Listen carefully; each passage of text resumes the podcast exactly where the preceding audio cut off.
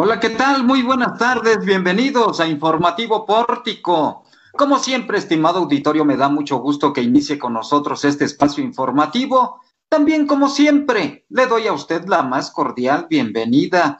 Gracias por sintonizarnos donde quiera que usted se encuentre. Esta tarde ya de jueves 21 de enero. Es una tarde seminublada en la zona conurbada Guadalupe, Zacatecas, en donde estamos registrando en este momento una temperatura promedio de 20 grados centígrados. Sea usted bienvenido, sea bienvenida, ya está en Informativo Pórtico. Gracias, gracias por su compañía. Vámonos a los titulares, a las historias de este día. Escúchelas usted en la voz de Jesús de Ávila. Jesús, buenas tardes. Muy buenas tardes, Juan, y buenas tardes a todos los que ya nos sintonizan. Estas son las historias de este jueves. Desaparece director de Seguridad Pública de Montescobedo. Exigen pago de aguinaldos a jubilados y pensionados del ISTESAC. Se suman telesecundarias al proyecto de David Monreal. De igual manera, ya hay otro contralor priista que se suma también a esta campaña. En Información Nacional, López Obrador celebra proyecto migratorio de Biden, aunque considera que no es urgente hablar con él padrón de migrantes detenidos necesario para crear políticas públicas a su favor. Vanguardia Universitaria propone participación de estudiantes en investigaciones de alto nivel. Y hoy en la colaboración de Federico Prapo nos platica sobre qué se concreta este sueño del artista Manuel Felgueres. Si ya le dio play, quédese con nosotros. Ahí está la invitación de Jesús de Ávila. Gracias Jesús. Me voy a la información porque el tema de seguridad ha estado muy presente y muy latente en el arranque del año, no solamente con homicidios dolosos que hemos dado a conocer, homicidios múltiples en distintas regiones del estado, sino que ahora tenemos esta, entre comillas usted, desaparición del director de seguridad pública del municipio de Montescobedo, Zacatecas, fue a atender un reporte a la comunidad de Laguna Grande y ya no regresó. Landy Valle tiene más detalles.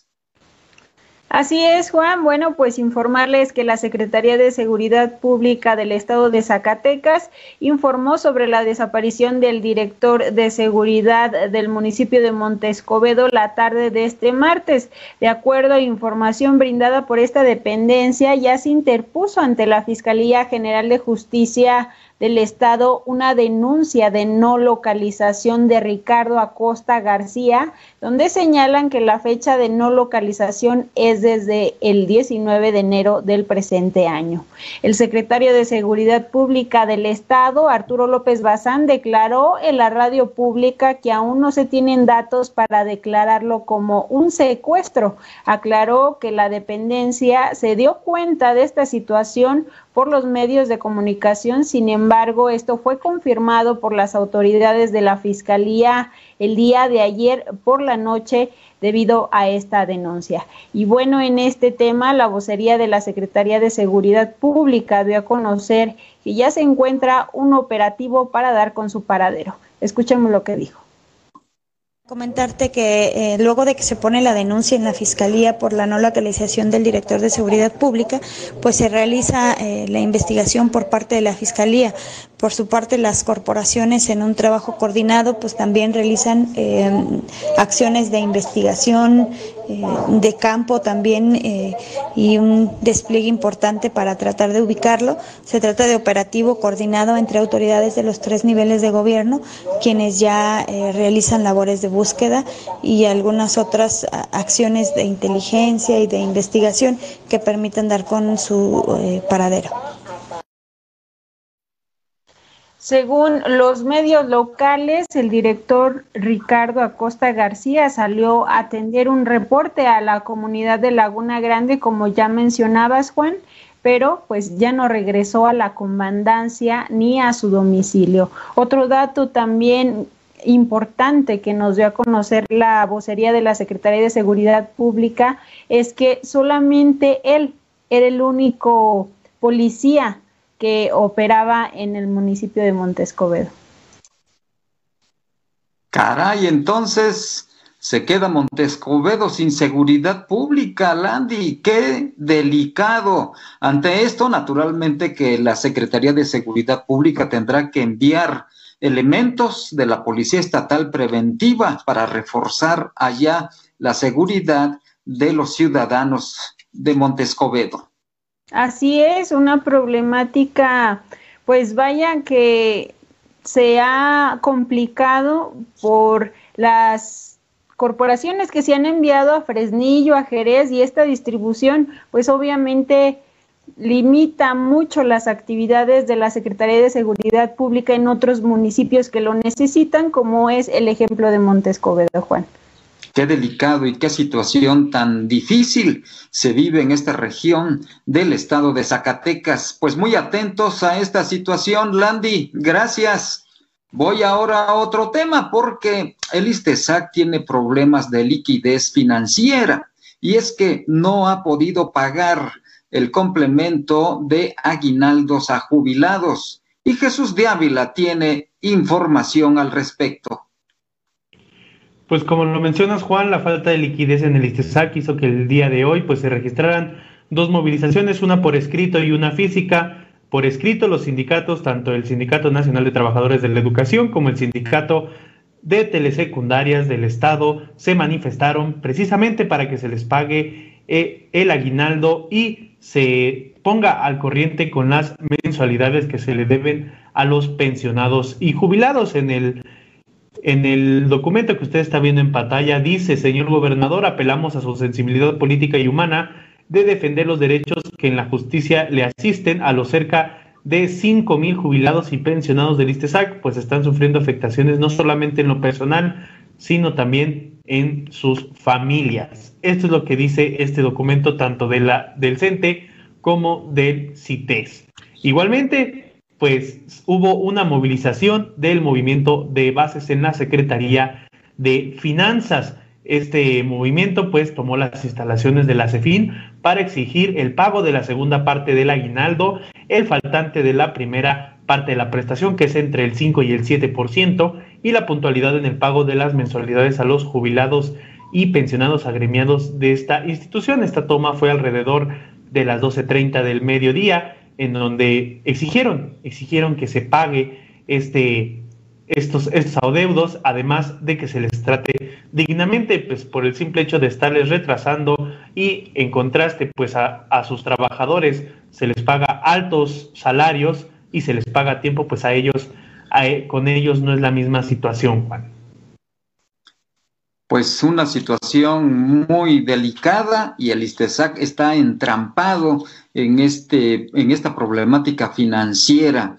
Por ahí se dejó entrever una reforma al ISTESAC, ya no dará tiempo de llevarla a cabo, así que será un problema heredado a la próxima administración, esta falta de liquidez, problema serio en el Instituto de Pensiones de Zacatecas. Gracias, Jesús. Voy ahora a un tema político, porque como se ha generado en distintos momentos electorales en Zacatecas, algunas organizaciones, sobre todo del magisterio, aprovechan los movimientos y los escenarios para pronunciarse en favor de algún candidato que le den viabilidad. Es el caso del CITES. Este día hizo un pronunciamiento importante. Landy, adelante. Gracias, Juan. Y bueno, informarles que José Manuel Delgadillo, secretario general del Sindicato Independiente de los Trabajadores de Telesecundaria en el estado de Zacatecas, manifestó públicamente su apoyo al proyecto que encabeza el candidato a la gubernatura del estado, David Monreal Ávila. Agregó que las telesecundarias son los subsistemas con más precariedades donde se ha agotado el diálogo con el gobierno actual, pese a tener a más de 17 mil jóvenes. Esto fue lo que dijo. Estamos manifestando públicamente en apoyo al licenciado David Monreal, ya que es la única propuesta que le puede dar la tranquilidad, el desarrollo que nuestro Estado necesita. Telesecundaria Está presente en todo el estado de Zacatecas. Tenemos 15 sectores y 56 zonas escolares. Atendemos a más de 17 mil jóvenes. Y a través de los años ha sido uno de los subsistemas más olvidados, más dejados en el abandono. Hemos trabajado año con año reciclando libros cada inicio de ciclo escolar porque nunca nos llegan a tiempo. Los padres de familia en ciertas escuelas aportan lo necesario para eh, contratar internet y cuando no es el maestro quien lleva el internet a través de bandas anchas. En este sentido, explicó que David Monreal ha sido el único candidato que los ha convocado a participar en su proyecto en el que se les dijo que todas las voces serán escuchadas desde docentes, administrativos e intendentes. Y bueno, también otras personas se han adherido a este apoyo al candidato David Monreal Ávila y mi compañero Jesús de Ávila nos tiene más información.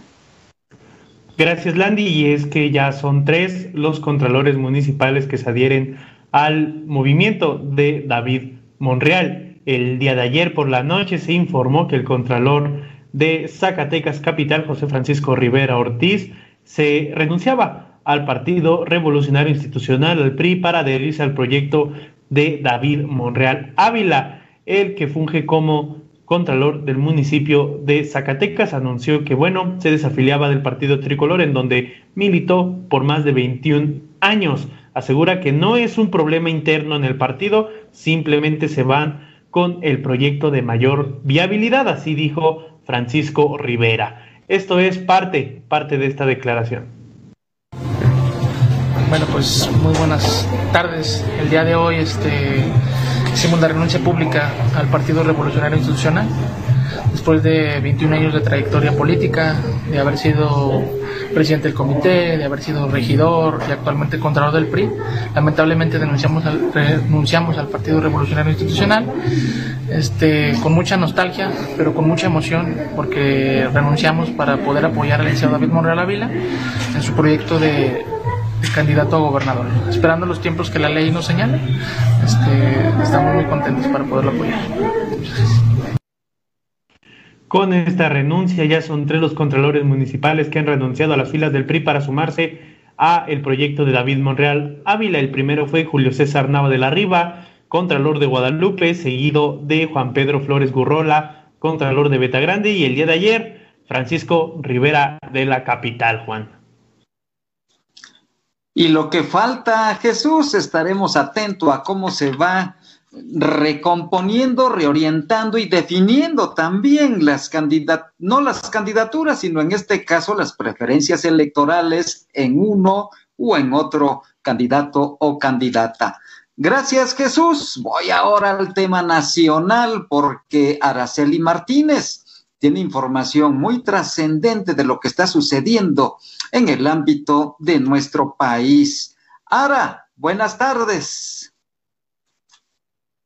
Hola Juan, muy buenas tardes amigos de Pórtico MX para informarles sobre este tema que todavía está sonando y que ayer nos dejó con la historia marcada y es que tras eh, la toma de Biden, hoy el presidente Andrés Manuel López Obrador celebró que el, el proyecto migratorio de Biden, el nuevo presidente de Estados Unidos, entre las acciones más importantes son la cancelación, por ejemplo, de la construcción del muro fronterizo, además de la ley para regularizar a los residentes mexicanos. Durante la conferencia, el mandatario aseguró que no habrá enfrentamientos entre ambos países, sin embargo, descartó eh, alguna intención de hablar con el nuevo mandatario dijo que no es urgente tener una nueva plática próximamente, pues él ya conversó con él cuando estuvo de gira por Yucatán. Vamos a escuchar. Eh, nada que este sea urgente, pues eh, lo que él plantea este, coincide con lo que nosotros estamos haciendo. Lo vemos bien. Ahora, si hay necesidad de hablar por teléfono, pues lo hacemos, ¿no? Pero no es urgente. Por el momento no ve necesario volver a hablar con No, no hace falta. O sea, este, eh, le deseamos lo mejor y este con nosotros no va a haber eh, problema. Él lo sabe y nosotros también sabemos que no vamos a tener ningún problema con su gobierno. Afirmó que el gobierno de la Cuarta Transformación encuentra coincidencias con las prioridades de Biden, tanto en la atención de la pandemia de COVID-19 como en la recuperación económica y la regularización de la situación migratoria de los mexicanos que radican en Estados Unidos. Respecto al muro fronterizo, expuso los kilómetros que se construyeron durante la gestión de Bill Clinton, George Bush, Barack Obama y también de Donald Trump, quienes en conjunto construyeron hasta 1.488 kilómetros y confió que durante la administración de Biden no se concrete ni un solo kilómetro de este proyecto fronterizo. Así lo decía. Se va acumulando. 100 Clinton, 781 kilómetros Bush, 222 Obama, 386 Trump. Entonces, el que diga el presidente Biden que ya no se construye el muro, quiere decir que en estos cuatro años, cero. ¿Confía en que sea cero kilómetros este periodo? Sí, porque él lo está este, asegurando, es su compromiso y yo lo celebro. Pero esto estoy seguro que no se sabía, que muchos mexicanos no sabían. Y aquí volvemos. Y bueno, así la situación en la conferencia matutina y bueno, comentarte nada más rápidamente, Juan, sobre las últimas acciones que ha hecho el nuevo presidente de Estados Unidos, Joe Biden. Eh, hace unos momentos daba una conferencia de prensa y firmó órdenes para enfrentar la pandemia de COVID-19, entre las que, las que autoriza, por ejemplo, el uso de la ley de producción para la defensa, que es a fin de acelerar la vacunación en el país vecino. Además, eh, va a implementar una, pues, una eh, regularización para que todos los, viajantes o los, las personas que viajen por avión a Estados Unidos realicen una prueba de COVID-19 antes de abordar y también que hagan su cuarentena al realizar al país. Entre las cosas más importantes que han sucedido eh, con esta nueva noticia. Se puso a trabajar fuerte para contener esta pandemia allá en los Estados Unidos y, de verdad que son medidas muy importantes, efectivas. Esto último que comentas, eh, Ara, es de verdad estratégico porque cualquier viajero que llegue por vía aérea a los Estados Unidos tendrá que presentar un examen de prueba eh, negativa de COVID y además tendrá que confinarse porque deberá estar en cuarentena a su arribo allá en los Estados Unidos. Cuestión muy, muy importante, entre otras, entre otras medidas para contener esta pandemia. Así es, Juan. Otra de las medidas también importantes y que hay que destacar es, por ejemplo, el uso obligatorio de cubrebocas en los aeropuertos de Estados Unidos, en las estaciones de tren y, estaciones de autobuses, algo que, por ejemplo, Donald Trump se había, se había negado a hacer y que, pues, ahora con el nuevo plan de Joe Biden para contener la pandemia, pues ya están publicadas y firmadas. Gracias, Sara. Pues eh, lo invitamos a que siga nuestra información aquí en Informativo Pórtico, en nuestra plataforma digital, porque la participación de usted es muy importante en toda la temática. Aprovecho también para darle a conocer una información. Hubo un choque de trailers en la carretera que conduce hacia Aguascalientes, pero por el lado de Ciudad Cuauhtémoc, la antigua carretera Aguascalientes y ahí chocaron dos trailers a esa altura del municipio de Ciudad Cuauhtémoc. Lamentablemente, los dos, los dos choferes murieron en este percance, estaban prensados ahí lamentablemente. una movilización muy fuerte que hubo esta mañana ahí en el entronque de Ciudad Cuauhtémoc. Voy a otro tema, porque también en el tema migrante, aquí se está generando una iniciativa, una propuesta muy interesante para generar un padrón de migrantes detenidos en terreno zacatecano. Jesús de Ávila tiene los detalles. Este registro de personas migrantes detenidas en Zacatecas serviría para construir políticas públicas para la defensa de los derechos humanos de los que transitan el Estado en busca de llegar a los Estados Unidos y llevar a cabo reformas en concordancia con los países centroamericanos en protección de estas personas. Esto lo dijo en entrevista Lisbeth Márquez Álvarez, diputada de la 63 legislatura del Congreso del Estado. Ella fue la que propuso esta iniciativa en la que, pues bueno, ejemplificó este tipo de medidas como las que toma Estados Unidos, que gracias a conocer cuántos migrantes hay, se puede llegar a, se puede llevar a cabo reformas tanto que prioricen los derechos humanos de los migrantes en su tránsito por México, bien los que buscan refugio en este país. Escuchemos lo que dijo Lisbeth Márquez Álvarez. Lo importante es aclarar que para cualquier tipo de programa o presupuesto, lo más importante es contabilizar. Es decir, si no podemos medir, pues no podemos eh, atender diferentes problemáticas, entre una de es el presupuesto, porque todo, digamos, todo el registro. El Zacatecas como estado de tránsito, debemos atender la migración en dos sentidos. Nuestros zacatecanos migrantes que viven en el exterior, pero también nuestros hermanos migrantes eh, que van rumbo al, al norte, o sea, en busca de, de migrar no tanto a México, sino migrar a Estados Unidos. Es decir, la, el objetivo de nuestros hermanos centroamericanos, como lo hemos visto recientemente en la en la, en la mm, caravana que se detuvo eh, en su en su paso que querían pasar hacia Estados Unidos, el objetivo, el destino final nunca es México, siempre somos país de tránsito.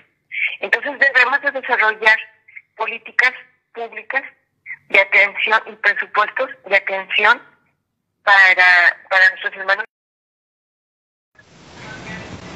Señaló que es importante que esta iniciativa sea aprobada en cuanto inicie el periodo de sesiones ordinarias para que precisamente se defiendan los derechos de los migrantes que transitan por el Estado, Juan. Gracias, Jesús. Interesante sin duda esta iniciativa que ayuda también a ubicar y detectar a los migrantes y tener contacto por si cualquier cosa pudiera suceder con sus familias.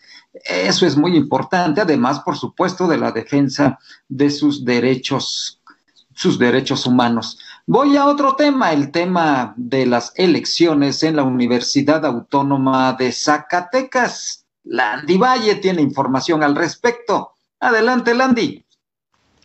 Bueno, pues como parte de la campaña electoral del candidato a la rectoría de la Universidad Autónoma de Zacatecas, Rubén Ibarra Reyes visitó la unidad académica de psicología de manera virtual, donde propuso la participación de estudiantes en investigaciones de alto nivel. Escuchemos lo que dijo.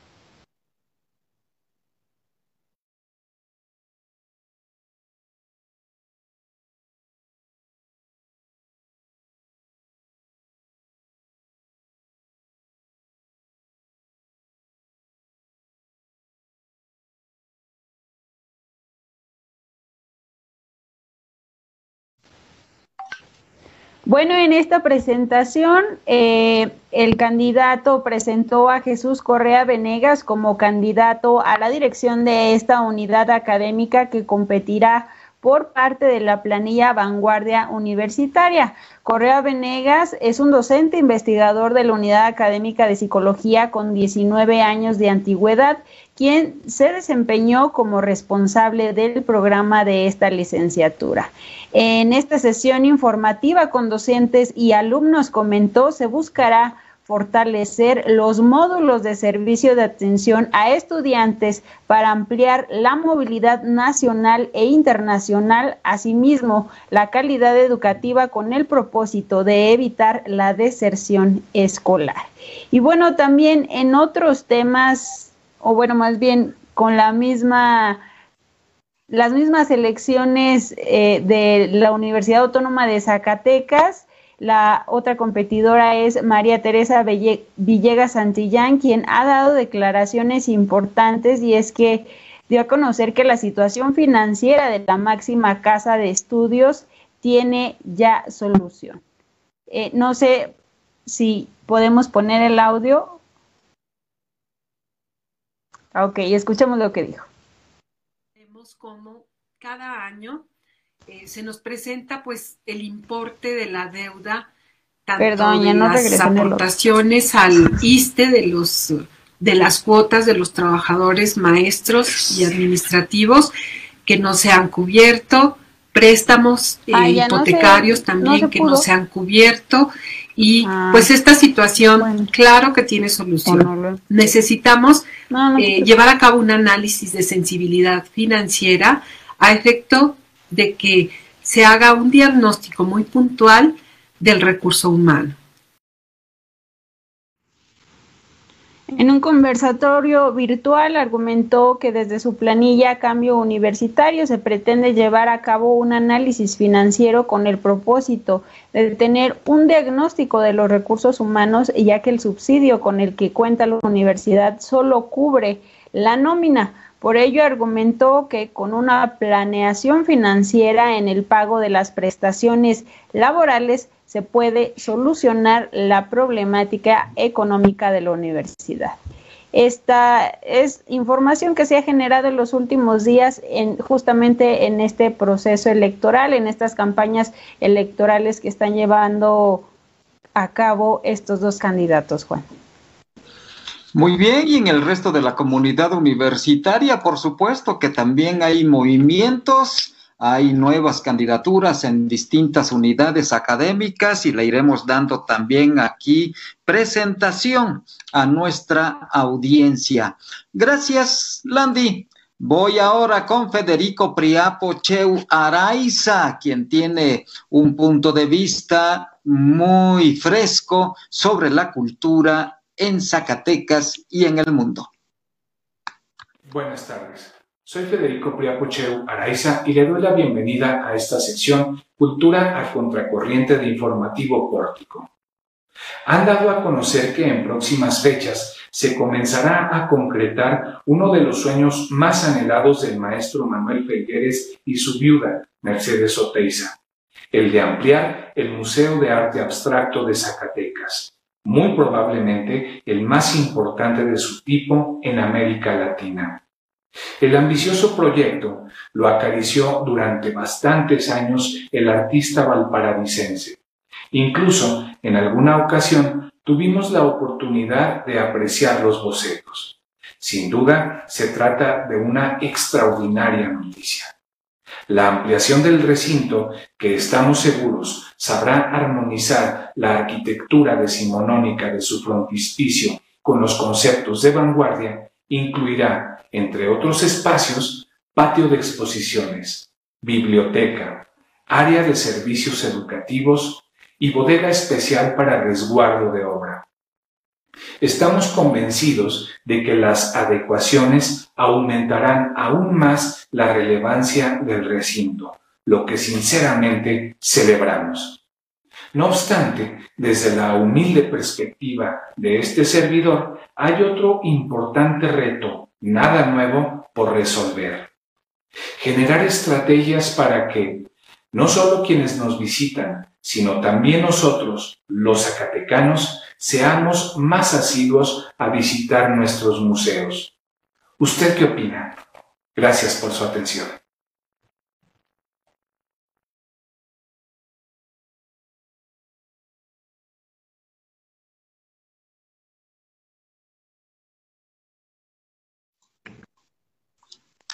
Bueno, y finalmente también le doy a conocer a usted que entre Altenango de Sánchez Román se van a modificar los horarios a partir del próximo viernes 22 de enero. Van a ser dos semanas en donde van a modificar los horarios sobre los servicios esenciales y los no esenciales, pero le invito a que esté atento a nuestra plataforma de portico.mx para que tenga usted más información al respecto. Estas medidas las toma la presidencia municipal junto con el comité sanitario para evitar más contagios en el cañón de Tlaltenango. Y con esta información llegamos al final de nuestro informativo pórtico. Gracias por el favor de su atención. Como usted muy rico, disfrute la tarde y sobre todo, cuídese mucho.